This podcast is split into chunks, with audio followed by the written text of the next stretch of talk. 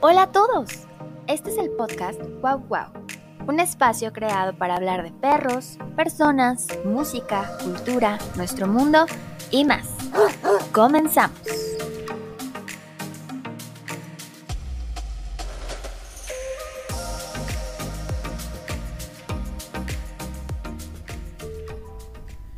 ¿Qué tal? ¿Cómo están? Estamos por iniciar este episodio 12 de Radio Wow Wow. Bueno, el podcast, podcast Wow Wow. Y hoy vamos a hablar de eh, que es la pirámide de necesidades caninas. Yo soy Ramón. Yo soy Natalie, gracias por escuchar este nuevo episodio, bienvenidos al episodio número 12. Y pues bueno, antes de comenzar les recordamos que está la página donde pueden encontrar música, donde pueden encontrar los enlaces a los episodios anteriores y también las redes sociales que es www.radiowowwow.com. Y también antes de comenzar les recordamos que ahorita está la promoción del verano Wow Wow, que es en la compra de alimento Nupec de 15 kilos o 20 kilos. Se ganan eh, una botana y unas bebidas en Cervecería Quintana aquí en Querétaro. Sí, es cualquier presentación, más bien cualquier alimento en presentación de 15 o 20 kilos, o sea, puede ser un senior de 15 kilos, un control de peso de 15 kilos, un adulto de 20 kilos, cachorro de 20 kilos, cualquiera de estos es este es a dos paquetes a elegir, uno de 5 pues, cervezas y otro de 3 cervezas y dos mini hamburguesitas. Y es únicamente válido en Cervecería Quintana, que está ubicado pues en Bernardo Quintana, eh, casi esquina con universidad, no sé, algunos La ya colonia Pate. Ya lo han de ubicar, era lo que antes era Rock and Rips, pero ahora se llama Cervecería, Coro, Cervecería Quintana. Un poco antes de llegar a los arcos. Por ahí, por ahí está ubicada. Pero bueno, ya dicho, dicho la promoción del verano wow wow y las redes sociales, vamos a empezar con el tema de hoy que como decía Ramón es la pirámide de necesidades caninas. Ahora, vamos a dar un poco la introducción. Eh, seguramente algunos de ustedes, o si no, bueno, después pueden investigar. Hay una, han visto, han escuchado sobre una pirámide de necesidades humanas, que es la pirámide de Maslow. Hay hasta como pirámide nutricional, ¿no? También. También, sí, bueno, es que es un esquema que lo podemos usar para, para ir eh, acomodando jerarquías. En el caso de la pirámide de Maslow, eh, habla sobre jerarquías de necesidades humanas. Entonces, Maslow, que era un psicólogo estadounidense por ahí de los años 40, diseña y plantea esta mm, pirámide donde la base de la pirámide, o sea, la parte que está hasta abajo, digamos que son como las necesidades más básicas, las necesidades más instintivas, más primarias, y conforme van avanzando los escalones de la pirámide nos encontramos con necesidades mucho más complejas, más espirituales, si, así lo podemos ver, o, em, o sea, digamos mucho más, em, pues sí, complejas es la palabra, ¿no? Se las voy a mencionar nada más como para que se den una idea, porque en base a esta pirámide después se plantea posteriormente una pirámide pero para perros, que es justa la que, la que vamos a revisar hoy. En la pirámide de Maslow eh, tenemos hasta la base de la pirámide las necesidades fisiológicas, ¿no? o sea, las básicas, las instintivas, como eh, descanso, alimentación, la respiración, la homeostasis eh, y el sexo. Después sigue seguridad. ¿A qué se refiere seguridad? Puede ser seguridad física, seguridad de tener un empleo, o sea, tener un ingreso, em, seguridad de recursos, ¿no? O sea, que estés tranquilo de que pues tienes un trabajo o tienes este comida. Eh, o sea, vaya, como estas, estas preocupaciones que se van planteando en, en, el día a día, ¿no? Seguridad familiar, tener un entorno, tener eh, gente pues que está contigo. Em, aquí dice de propiedad privada, o sea, pues básicamente de tener tu espacio personal, ¿no? También tu espacio donde puedes estar eh, y pues seguridad de salud, ¿no? De, de, saber que estás bien o que estás sano, que nada te está quejando. Después ya se complejiza un poco más con afiliación, o sea, las cuestiones de tener eh, ya como unos lazos mucho más fuertes y más arraigados en ámbitos de amistad, de afecto y de intimidad sexual. Después de ahí sigue la cuestión de reconocimiento, que sería autorreconocimiento, éxito, respeto y confianza.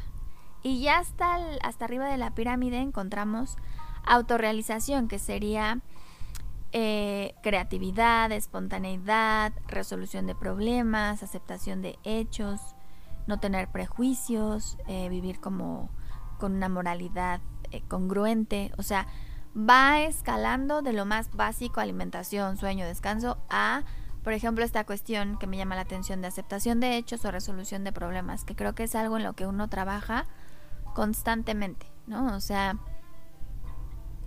ir obteniendo las herramientas para resolver los problemas que se nos van presentando y también aceptando luego muchas veces la vida como es, a pesar de que eso nos genere conflicto, frustración, dolor, tristeza, enojo, o sea, ir trabajando como toda la cuestión que yo la podría ver como ya más un trabajo de sí, ¿no? O sea, un trabajo mucho más abstracto de nuestro pensamiento, de nuestras emociones y de cómo enfrentamos la vida. Ahora, si observaron, entonces la pirámide fue de cosas mucho muy básicas a cosas ya mucho más complejas. Y en base a esto es que se hace la pirámide eh, de necesidades caninas, o bueno, así, así la nombramos nosotros. Em, esta pirámide la desarrolló una adiestradora canina que se llama Linda Michaels. Y pues al igual que la pirámide de Maslow, empieza por necesidades básicas y se va complejizando. Entonces, pues bueno, vamos a, ver este... Sí, que empieza por... Son cinco niveles en total, que como tú dices, van desde como... Que el de hasta abajo sería como... Como para compararlo con... Con otras pirámides es como lo que más debería tener, o sea, la base. Lo básico. Lo básico, ajá que sería necesidades biológicas, que sería en este caso, digamos, de lo que más debe tener, pues nutrición adecuada, que va desde tener pues el agua potable, bueno es que hay veces que los perros tienen agua y tienen como dos días el agua y está toda sucia. Enlamada o Enlamada. Y, y eso luego genera, por ejemplo, genera mucho luego los problemas de riñones. Pero bueno, luego suficiente ejercicio, pues sí ya sabemos, ¿no? este, jugar con ellos, darles alguna tarea, algún trabajo, este, o sacarlos a pasear, pero con el dueño. Está mm, aire y sueño. ¿Cómo sería esto de aire y sueño? Pues es como, como decíamos en la otra pirámide, son las necesidades básicas, entonces que el perro pueda tener un buen descanso, ¿no? O sea, que no sea un perro... Es que vamos a equiparar un poco con la cuestión humana. Nosotros como necesidad básica tenemos el tener que dormir, o sea, el descanso. Si nosotros no dormimos por, por estrés, por exceso de trabajo, por exceso de actividades eh, o por algunas otras circunstancias que no nos permiten tener un descanso óptimo, esto afecta ya en todos los ámbitos de nuestra vida, sean de salud, sean emocionales, sean sociales, de todo. Entonces en el perro es igual, yo me imagino algo mejor algún perro que por la situación en la que está en ese momento en su vida no puede dormir, tiene que estar constantemente en alerta. Em, y entonces realmente el perro nunca puede descansar, por ejemplo. Eso ya será una necesidad biológica que el perro no está pudiendo tener, entonces evidentemente ese perro no va Y que es básica, ¿no? En bienestar, ajá. Refugio interior, eso que es como en su hábitat. Sí, hace que se sientan eh, seguros, que se sientan protegidos. Temperatura adecuada igual, ¿no? O sea, por ejemplo, que... En vamos a hablar del caso de perros que están em, con humanos, ¿no? O sea, que están a nuestro cargo. Perros que necesitan exposición al sol, porque el sol es muy importante, pero también necesitan un refugio, ¿no? Sea que en el, en el lugar en donde están en la casa esté techado, que tengan una casita de esas que no se calientan horrible porque venden casas que son como de plástico que son como de fibra de vidrio o algo así y no tienen no tienen como como que el material no aísla muy bien el calor y cuando hace frío son muy frías, ¿no? Entonces hay, hay unas que yo recuerdo que ve en las tiendas hace mucho, que de hecho compramos una, hace como 10 años, Ujú. que eran como iglús. No sé si todavía existen, pero esos eran muy buenos, salen muy buenos. Sí existen. Porque hace calor y están frescas por dentro. Y hace frío y están dentro Y calientitos. ajá, son Entonces, como térmicas. Me acuerdo que hasta nuestro hijo se ha llegado a dormir ahí porque quiere sentirse... Ay, no, bueno, no, no se ha dormido ahí. O sea, llega y se acuesta un O sea, ratito, se ¿no? mete con los perros a jugar, no, no crean que se duerme Sí, en no. las noches. Sí, no a jugar, pero pues hasta él dice, ¿no? Así de, "Ah, es que aquí está más fresco. Sí, Así. está, está cómoda. Em, Pero sí, por ejemplo, eso pasa con las casas estas que, que muchas veces hasta la fibra de vidrio les puede hacer daño en la piel a los perros. sí, sí, sí. Eh, pues bueno, también la cuestión de su higiene personal, ¿no? O sea, perros que estén bañados. En el caso de los perritos de pelo largo, pues que tengan un, una, eh, un acceso a, pues a que les hagan su estética, que no se les hagan nudos, que no Sí, se es que les pegue la popó. Ajá, dice peluquería y aseo amables, pero no quiere decir que lo hagas, bueno, o sea, sí, ¿no? Que lo hagas con, con ya chiquito, o sea, no. Quiere decir, por ejemplo, que si un husky, en el caso del husky, vamos por ese tipo de perros, ¿no? Que son como, que no es su, su hábitat eh, en este clima que generalmente es cálido. Entonces todo el tiempo pues están tirando pelo. Sí, Entonces, aunado a esto, muchas veces la, la, la gente no los cepilla, no les quita el pelo. Entonces ya hay un momento en que es bien común que los rapen, que para que no tiren pelo. O sea, por ejemplo, ya no sería estética o aseo amable, ya estás como pues contra su no integridad, sino su naturaleza. Su de- de naturaleza. y luego puede tener problemas en la piel y todo eso. Entonces, pues más bien ahí sería como estarlos todo el tiempo quitándoles el pelo muerto, y cepillándolos y y pues en el caso, por ejemplo, de los perros como los Pomerania, ¿no? Que estar checando que no se les pega ahí la popó atrás y, y no esperarte porque ha pasado que hay perros que ya tienen ahí piedras atrás ahí de popó. de popó. Y eso, pues también, a eso se refiere con estética o aseo amable. Ajá. O sea que tener mucho cuidado en cuanto se popó algo, pues mandarle a que le corten ahí, o sea, eso. Igual, ajá, como dice Ramón, los, por ejemplo, los Pomeranian o los French, estos perritos que les empieza a crecer y se les empiezan a hacer nudos y luego como rastas así. Igual, o sea, estar atentos si podemos cepillarlos o si no, no esperar hasta que se les hagan las ya las rastas horribles que se tiene que rapar el perro. Eh, porque también en esas rastas, como dice Ramón, o se les pega la popó o también se les van pegando los orines. Entonces, He visto hasta bichos dentro de las rastas. Sí, es cierto, sí.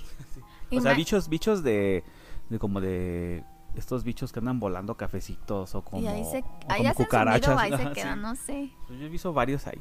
Entonces, imagínense, un perro que está así, eh, digamos que pues entre su suciedad, porque ya se le está quedando pegado y no está cómodo porque está lleno de bolas, etcétera, pues eso evidentemente no tiene, o sea, no va conforme a esta jerarquía, ¿no? De necesidades básicas biológicas, porque el perro no la está pasando bien, o sea, no está viviendo bien y eso obviamente se va a reflejar en otras situ- situaciones. Y pues también va de la mano eh, un chequeo veterinario. eh, aquí nos, nos ponen respetuoso, como que todo es muy en cuestión de, evidentemente, eh, observando y respetando las necesidades del animal.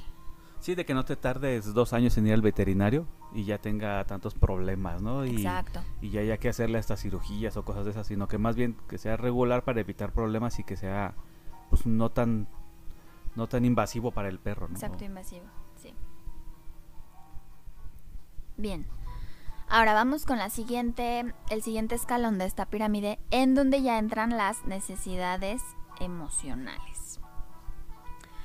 Que serían, por ejemplo, pues sentir, o bueno, vivir en un ambiente donde hay amor o cariño, donde el perro se siente seguro. Em, digo yo, esto lo agrego, pues evidentemente que el perro no esté en un ambiente violento, mucho menos que sea como el, el o sea, la víctima o el, ¿cómo se dice? El receptáculo de situaciones violentas en la familia o en el lugar en donde está. Sí, como el como el costalito, ¿no? De golpes ahí, algo así. Yo creo que eso se refiere con amor, ¿no? Sí. O sea, como que esté en un ambiente Un, sano. un trato respetuoso, Ajá, un trato sí. adecuado, ¿no?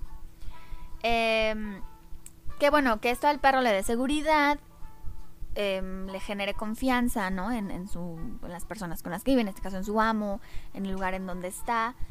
Eh, que sea eh, consistente su vida, ¿no? O sea, por ejemplo, si es un perro, o sea, es que imagínense, un perro que vive con una persona, entonces se va habituando a los hábitos de esta persona, al lugar en donde está viviendo, a la alimentación, etcétera, etcétera, etcétera. Y de repente es un perro que lo cambian a otro lugar a vivir y entonces tiene que volver a hacer como esa adaptación. Los perros se adaptan muy fácil, siempre hemos hablado de eso, los perros no tienen mucho conflicto en ese sentido, se van adaptando. Pero imagínense que sea un perro que nunca tiene como una vida, vamos a decirlo así, o un estilo de vida o un ritmo de vida constante, que siempre está como fluctuando entre muchísimos cambios, pues al igual que un niño, yo lo comparo, ¿no? Como pues un niño si lo si un día vive aquí, luego vive allá y después va a vivir allá y no, o sea, nunca tiene como una rutina, un lugar seguro donde pueda ir como desarrollándose, pues evidentemente eso va a presentar conflictos. En los perros sería algo similar. No es igual que un niño, son cosas distintas. Sin embargo, eh, vaya, como que esta, esta constancia, esta, mm, ¿cómo se podría decir? Esta manera de vivir ya como, como muy estructurada y que no esté sufriendo de tantos cambios, evidentemente al perro va a ser algo que le, que le ayude. Y bueno, que también aquí lo marcan como liderazgo benevolente, ¿no? O sea, lo, lo que yo interpreto es que evidentemente pues no vas a ser un tirano violento eh, con tu perro. Sí, o hablar su lenguaje, ¿no? O sea, no, no hacerlo entender a golpes y con la escoba o cosas así. Exacto, con el periódico, cosas así. O sea, hablar su lenguaje quiere decir como, como esta cuestión de cuando un perro está como, que, llegas a, una calle y llega un perro y se te para enfrente. Hay gente que hace la típica de la piedra invisible, ¿no? O quítate. O, la patada, ¿no? y el perro está ladrando de wow, wow. Yo he hecho eso no me acuerdo dónde lo vi, pero... lanzado la piedra? No, no, ah, no lo, que voy a decir, lo que voy a decir. Yo he hecho eso de que si está el perro así, él se para, estás en la calle, él llega y se para enfrente de ti y empieza a verte. Y tú te volteas por otro lado, empiezas con tus ondas de sacar la piedra invisible y eso.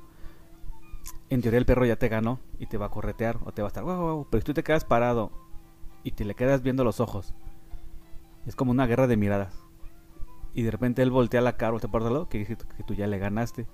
Entonces das un paso adelante y el perro ya le ganaste un poquito de territorio. Entonces va a haber un momento en que el perro va a voltear y se va a hacer de lado o, simplemente vas a pasar y no te va a hacer nada.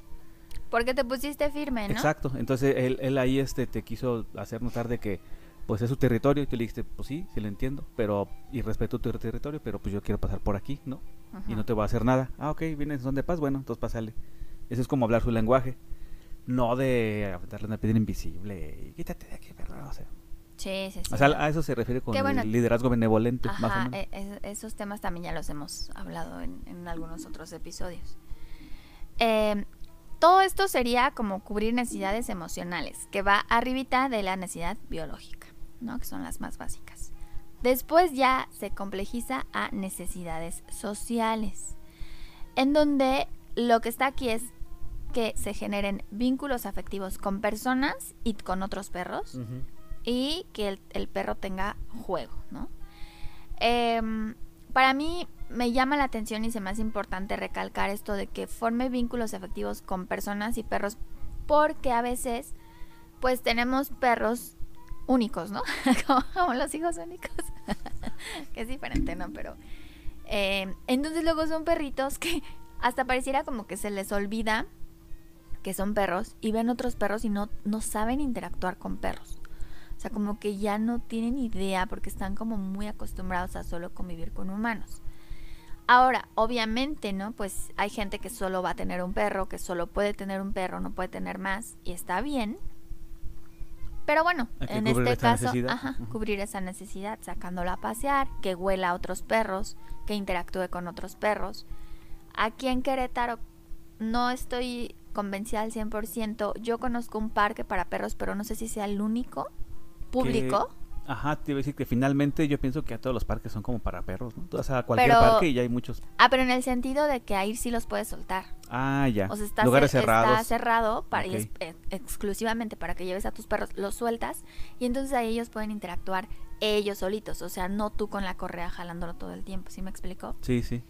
Entonces eso también Sí, sería porque como- privados hay muchos, ¿no? Privados, sí, pues creo que en algunas colonias privadas tienen su parque para perros, Ujú. pero hablo así como de públicos. Ajá.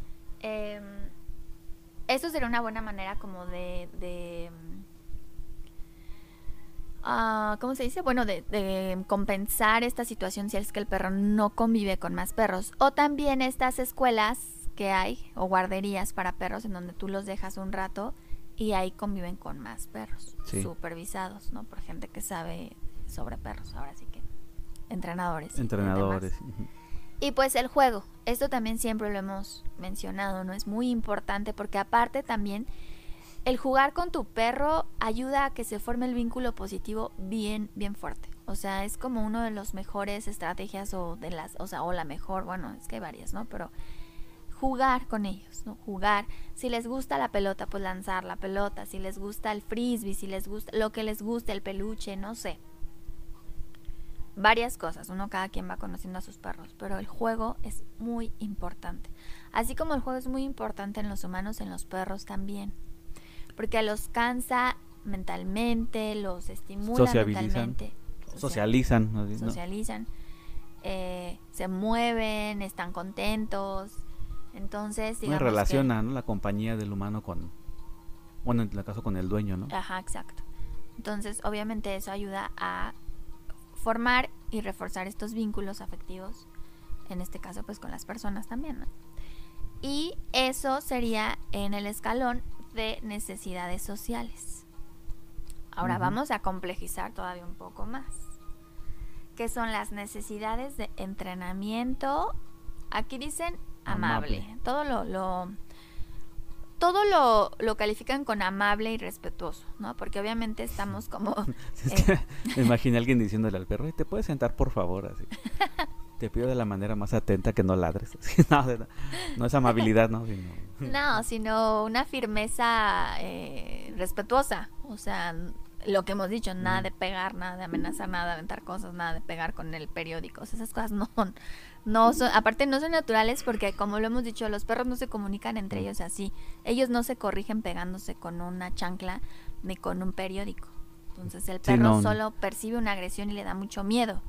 Y como hemos dicho, del miedo se derivan más agresiones. Entonces no creo que eso funcione a la larga. Sí. ¿no? Pero bueno, entonces, ¿en qué consiste este escalón de necesidades de entrenamiento? Sería gestión y aprendizaje, sin hacer daño. Em, este tema es mucho más complejo porque los expertos en este tema son los Que de hecho va a haber un capítulo donde vamos a invitar a un a un entrenador, Adiestrador adiestrador profesional ajá, de los meros buenos. de los Ah, meros meros buenos. Em, Que tiene ya creo que 10 años de experiencia, algo así. Sí, sí, sí. Hay diferentes maneras de entrenar a los perros y tengo entendido que también depende mucho de qué es lo que estás buscando con ellos. Entonces, ese tema, como dice Ramón, lo vamos a tocar más a profundidad para la gente que, que está interesada en que entrenen a su perro o también en ir aprendiendo pequeñas cosas para irle enseñando cosas a nuestros perros, ¿no? Aunque sean las básicas. Pero todo siempre desde un entorno amable, ¿no? O sea, positivo, sin castigos, sin golpes, sin, o sin amedrantar. Amedan, am- Amedrentar. eso, eso, eso. Eh, porque evidentemente, y va como en el sentido común, si nosotros estamos hablando de la pirámide de necesidades caninas, entonces si en esta pirámide ya, ya se complejiza la cuestión de entrenamiento, porque obviamente eso no es necesidad básica del perro, eso ya es como lo extra que vamos haciendo con él y que al perro le brinda estructura, le brinda orden, le brinda seguridad y el perro también va aprendiendo cómo autorregularse, ¿no? Sí, porque recordemos que los perros necesitan ser este liderados. O sea, ellos pues su instinto es en manada, necesitan tener este como este instinto Una de guía. manada. Necesitan ser guiados, es parte de su necesidad. Si no son guiados, pues andan todos desbocados. ¿entendés? Sí, sí, sí, estresados, no saben ni qué. Entonces, pues todo esto tiene que ser bajo un marco eh, amable o de bienestar para el perro, ¿no? O sea, si lo hacemos bajo un marco violento, un marco que no sea respetuoso con las necesidades e instintos del perro, pues eh, no, no tiene nada que ver entonces ya con la pirámide de necesidades caninas, ¿no? Ujú. Y luego sigue el último, ¿no? El El pico de la pirámide. que dice necesidades cognitivas. Cognitivas. Ahí sería que op- opciones, novedad. Retos mentales. Ese sí, retos mentales sí lo entiendo, pero no sé a qué se refiere muy bien con opciones, novedad. Aquí, ¿qué, qué sucede? Por ejemplo, nosotros en el día a día le, le- digamos que naturalmente, le ponemos retos cognitivos a nuestros perros, ¿no? Los perros son muy inteligentes y van aprendiendo muchas cosas. O sea, algunos más rápido, otros tardan un poco más, pero son súper inteligentes. Pero de repente hay actividades o hay ejercicios que los ayudan muchísimo como allá, digamos que mm, desarrollar o trabajar esta parte cognitiva mucho más. Por ejemplo, hay... em, bueno, ¿a qué, ¿a qué se refiere con no- novedades, no? Pues obviamente que si siempre le pones el mismo ejercicio, Ah, pues el sí, perro sí. después ya lo va a manejar así, pero perfecto, y entonces ya no le va a resultar Ya un... no le tan atractivo, ¿no? Ajá, o un desafío también. Pues sí, como, también como distribuir, si tú tienes en mente como 20 juegos para él, pues divídelo, ¿no? Ajá, o sea, a no- lo mejor una, una semana, 15 días un juego y, y luego el después le otro. pones Y otro. luego regresas otra vez al primero y así. Entonces eso refiere. Tienes varias opciones, vas investigando o se te van ocurriendo diferentes como cositas que le puedes poner y que sean novedad también Sí, para él. a mí a mí me recuerda mucho como cuando la gente le da a sus perros un peluche. Ajá. Y entonces es que es su juguete favorito y todo el tiempo el peluche y hasta anda ahí queriéndose parar con el peluche, ¿no? Así. Pero pero es eso, ¿no? O sea, como que ya se quedó ahí el perro y no le está dando como ningún mm, ningún beneficio a ese nivel, ¿no? O sea, como que sí sería bueno cambiarle otra cosa. Ajá, puedes cambiarle otra cosa. Que hasta el perro está sacando su, su ansiedad, su estrés ahí con, el, Exacto. con el peluche. Con el peluche. O, o quiere dominar al peluche, ¿no? Que También. tiene que hacerlo con un perro, no con un peluche. Sí, porque pues el peluche no es, es inerte. Entonces, por ejemplo, hay muchos, muchas actividades. Por ejemplo, los rompecabezas para perros. Los venden en Amazon. Son rompecabezas de plástico que hay de nivel básico, hay intermedio, avanzado. Entonces, ¿de qué se trata? Tú ahí le escondes premios al perro y el perro, ¿cómo lo va a resolver? Pues usando todos sus sentidos, sobre todo el de olfato, para encontrar los premios y comérselos. Ese es un desafío cognitivo importante y se lo puedes poner a tu perro. Después puedes comprar otro y le pones otro. Que yo creo que también podríamos en algún momento hacer un capítulo de juguetes que podemos hacer en casa para perros. Sí, sí, sí. O sea, porque muchas veces pues no hay como el pues la El presupuesto para estar sí, la comprando economía, tantos. ¿no? Así para que luego sí hay juguetes muy buenos, pero sí salen así que Sí, bueno, y- 500 pesos. sí. Yo le compré uno a Mandy, un rompecabezas, y lo, lo rompió enseguida, ¿verdad? Sí. Entonces, pues sí me dolió un poco el codo, pero bueno. Por ejemplo, hay tapetes eh, para oler o, o nosotros com- podemos comprar un tapetito de esos que tienen como las... em, ¿Cómo se llaman? Las... O sea, que no está liso, sino que tiene un poco de relieve. ¿Estrías? Entonces ahí le puedes esconder premiecitos y el perro también empieza a oler el tapete y los va encontrando. Eso también es un desafío importante para él. Pues sí, por ejemplo, hay platos que que son como especiales para cuando los perros tienen como este problema de que comen muy rápido Ajá. y hay platos que tienen divisiones. Que los vendemos en perritos guagua, por cierto. sí, Ahí, y eso también les ayuda como a, a que en lugar de echar todo el bocado estén como de croqueta en croqueta un y poco de autorregulación. Ajá. tarden más y pues también aprovechan mejor el alimento. Eh, hay uno que yo vi hace mucho que la verdad es que nunca lo he hecho, pero mm, es hacemos una base de madera, como dos pilarcitos de madera y un tubito en medio y el tubito que conecte los, o sea, el tubito se conecta a los dos pilares y ese tubito va a atravesar una botella de PET que va a tener un pequeño hoyito donde quepa una croquetita. Entonces a Ah, la botella de PET le metes las croquetas, las cierras, ya la pones en el tubo. Entonces, como está atravesada la botella, el perro le pega con la pata o con el hocico y la botella va a girar Y va a salir y por van ahí. a salir las croquetas. Ah, parecido a la trampa mexicana de ratones, ¿no? Ah. Es muy famosa, sí, es muy famosa. Yo he visto que es muy famosa en Estados Unidos. Por eso le llaman trampa mexicana de ratones o algo. que es que en una cubeta, en un extremo de extremo, le pones un alambre y en medio una botella de PET. Entonces esa botella de PET le pones, le embarras como mermelada o esa mantequilla de maní, le dicen.